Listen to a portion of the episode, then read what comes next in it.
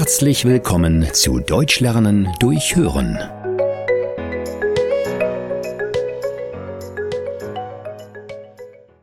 Entschuldigung, dürfte ich bitte vor? Ich habe nur diese zwei Sachen und noch einen dringenden Termin. Naja, ich habe es auch eilig und warte bereits seit fünf Minuten.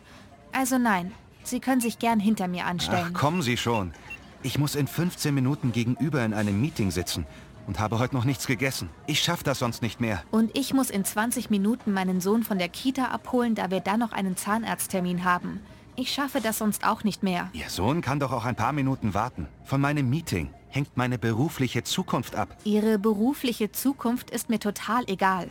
Mein Sohn ist für mich das Wichtigste überhaupt. Also stellen Sie sich hinten an und das nervt jetzt langsam. Was für eine Frechheit. Das finde ich allerdings auch.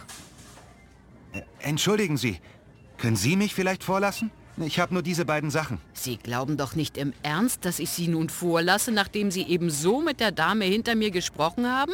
Vergessen Sie es. Stellen Sie sich hinten an. Oh Mann. Ich lege die beiden Sachen jetzt hier ins Regal und gehe, ohne etwas zu kaufen. Mir läuft die Zeit davon. Und alles euretwegen. Daran sind Sie selbst schuld. Ich wünsche Ihnen viel Erfolg bei Ihrem Meeting, was in genau fünf Minuten beginnt. Wenn Sie weniger diskutiert hätten, wären Sie schon lange mit Ihrem Essen hier raus.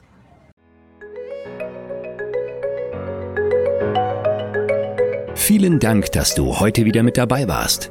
Mehr gibt es auf www.einfachdeutschlernen.com.